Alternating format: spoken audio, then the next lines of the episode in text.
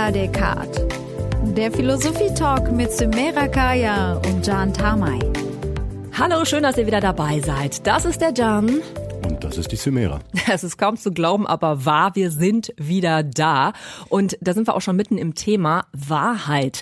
Woher wissen wir, was wirklich wahr ist? Das ist ja eine Sache, die in den letzten Jahren über allen Katastrophen und Ängsten, mit denen wir zu tun hatten, so geschwebt ist, ne? Sei es Corona, der Klimawandel oder jetzt der Krieg in der Ukraine. Es tobt ein ewiger Kampf um die Wahrheit. Ja, und darüber wollen wir sprechen mit dem Philosophen Peter Travny. Den hatten wir schon mal hier zu Gast äh, zum Thema Liebe. Damals hat er äh, schon an seinem neuen Buch aber gearbeitet, das vor ein paar Monaten jetzt endlich erschienen ist. Es heißt Krise der Wahrheit. Und ich sag Welcome back bei Ala Descartes, Peter Travny.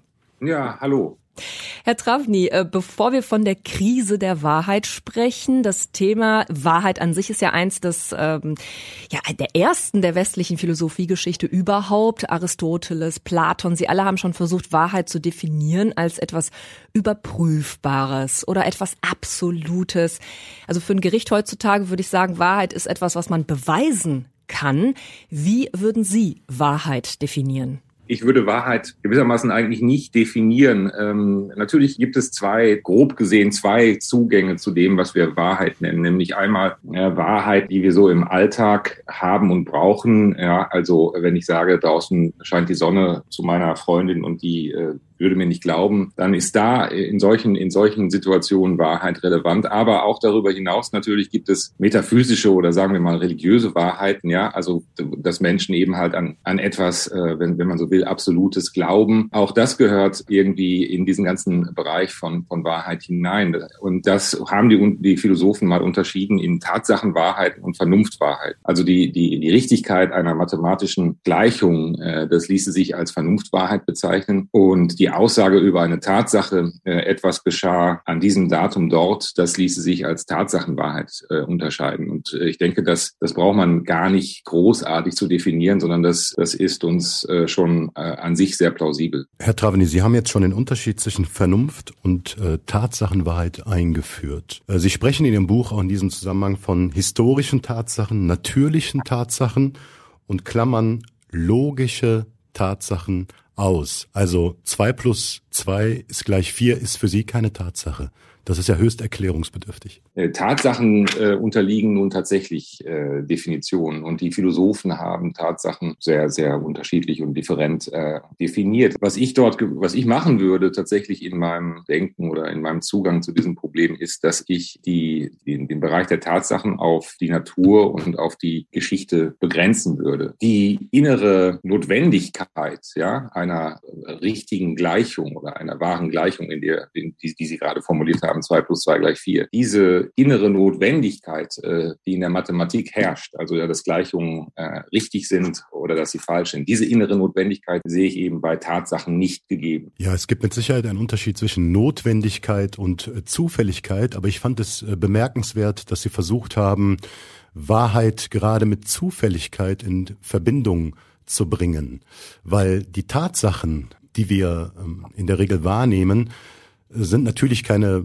faktische Notwendigkeit. Äh, es ist nicht notwendig, dass Putin in die Ukraine einmarschiert, aber es wäre eigentümlich, eine Tatsache relativistisch zu definieren. Also eine Tatsache hat natürlich irgendwo eine Notwendigkeit. Beispielsweise, wenn wir jetzt ein Naturgesetz nehmen, das Gravitationsgesetz beispielsweise. Wir würden jetzt wahrscheinlich sagen, dass äh, Gravitation eine Tatsache ist und wenn ich mich dieser Tatsache widersetze, dann hat das tödliche Folgen. Wenn ich beispielsweise von einem Berg herunter, hinunterspringe, weil ich diese Tatsache ignoriere, dann führt es äh, notwendig beispielsweise zu einem Beinbruch oder sogar zum Tode. Also die Frage ist, wie weit Zufälligkeit mit Wahrheit und Tatsache in Einklang zu bringen ist. Natürlich ähm, ist die Gravitation eine Tatsache. Ich äh, würde aber zum Beispiel sagen, dass es, dass es eine, eine kühne These wäre, zu, äh, zu behaupten, dass äh, die Gravitation, so wie wir sie hier auf, die, auf der Erde vorfinden, mit absoluter Notwendigkeit äh, hat so sich herstellen müssen und ergeben müssen, wie sie sich dann irgendwie gewissermaßen äh, faktisch ergeben hat, nicht wahr? Also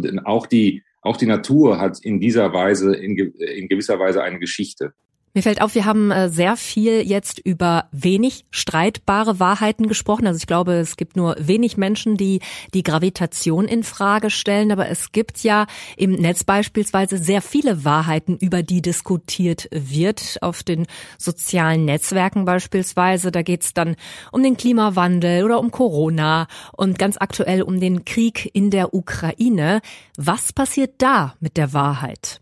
Das historische Faktum, dass die, die Armee, die russische Armee nun äh, Ukraine angreift, das ist ja, äh, einigen wir uns mal darauf, nicht zu bezweifeln. Darüber hinaus gibt es aber natürlich Interpretationen von Tatsachen. Und diese, und diese Interpretationen, nun gut, die können natürlich differieren. Das äh, sind aber dennoch eben zwei verschiedene Dinge. Also da, anders gesagt, damit wir überhaupt sinnvollerweise etwas unterschiedlich äh, interpretieren können, müssen wir uns schon äh, darauf einigen, dass wir dasselbe so gewissermaßen interpretieren sagt der Philosoph Peter Travny. Und mit ihm haben wir natürlich noch ein viel längeres Gespräch geführt. Es ging um die sozialen Medien, es ging um Glaube und so weiter. Und wir wollen jetzt hier für euch das Ganze einmal zusammenfassen, die Thesen hier nochmal zusammentragen. John, was für mich echt spannend gewesen ist bei diesem Thema, dass Wahrheit eben ja gar nicht zu greifen ist, weil wir Wahrheit eigentlich immer irgendwie suchen und davon ausgehen müssen, dass es dann stimmt, oder? Habe ich es richtig verstanden? Ja, Traveni hat eine sehr interessante Position, die man ähm, eigentlich in der Gegenwart nicht so wirklich findet. Ne, die Naturwissenschaft würde ähm, wahrscheinlich äh, ihn als verrückt abstempeln. Tschüss. Nein, das ist jetzt nicht böse gemeint, aber ähm, das merkt man auch in seinem Buch. Ähm, da gibt es ein Kapitel, wo er versucht, mit einem Naturwissenschaftler über Wahrheit zu sprechen und ähm, man merkt einfach, wie weit Philosophie von Naturwissenschaft entfernt ist, weil die beiden, also der äh, Astrophysiker und der, ähm, der Philosoph Peter Travny, finden kaum einen gemeinsamen Nenner und können sich noch nicht mal auf basale Sachen einigen, weil der Wahrheitsbegriff des Naturwissenschaftlers ist nämlich gerade logisch. Es geht um logische Wahrheiten. Und den hat ja Travny, diesen logischen Wahrheitsbegriff, mathematisch logischen Wahrheitsbegriff, zwei plus zwei ist vier hat ja Travni eigentlich schon zu Beginn des Buches äh, herausselektiert. Also das ist gerade für ihn keine Wahrheit, sondern er beruft sich auf historische Tatsachen und auf ähm, was Notwendiges hat natürliche gesagt, ne? Tatsachen, genau. Ne? Also äh, gerade genau da, gerade das Notwendige ist ja für den Naturwissenschaftler eigentlich Wahrheit und für Travni ist es äh, gerade also ist es das Zufällige. Also man also so nach dem Motto ja kann man als wahr bezeichnen, muss aber nicht normalerweise würde man ja glauben, also wenn man mit einem ähm, Realisten spricht, also mit einem Philosophen, zum Beispiel, nehmen wir mal Markus Gabel, mit dem wir auch gesprochen haben, der würde auch höchstwahrscheinlich sagen, ja, ich könnte all diesen Positionen nicht zustimmen, weil er ja auch gerade ähm, für einen Wahrheitsbegriff plädiert, der unabhängig von uns ist. Und Travni ist fast, fast schon in dieser Hinsicht Nietzscheaner. Er würde sagen, äh, es gibt keine Tatsachen, sondern nur Interpretation. Ne, und das ähm, läuft in letzter Konsequenz auf einen Relativismus hinaus. Und deswegen ist es so schwer für ihn, am Ende auch ähm, ja, davon zu sprechen, dass Wahrheiten notwendig sind. Sie sind zufällig, ne? sie sind subjektiv. Wahrheiten sind zwischen uns, sind ein Lebensstil. All diese Dinge sind eigentlich sehr eigentümlich ähm, für das, was wir als Wahrheit verstehen, weil wir sind natürlich stark vom naturwissenschaftlichen Wahrheitsverständnis ähm, beeinflusst. Ne? Da geht es darum, die Erde hat schon immer äh, existiert. Die Naturgesetze gelten unabhängig von uns. Ob wir sie wahrnehmen oder nicht, ob wir sie interpretieren oder nicht, ist ein, erstmal relativ uninteressant. Sie gelten, sie müssen nur entdeckt werden.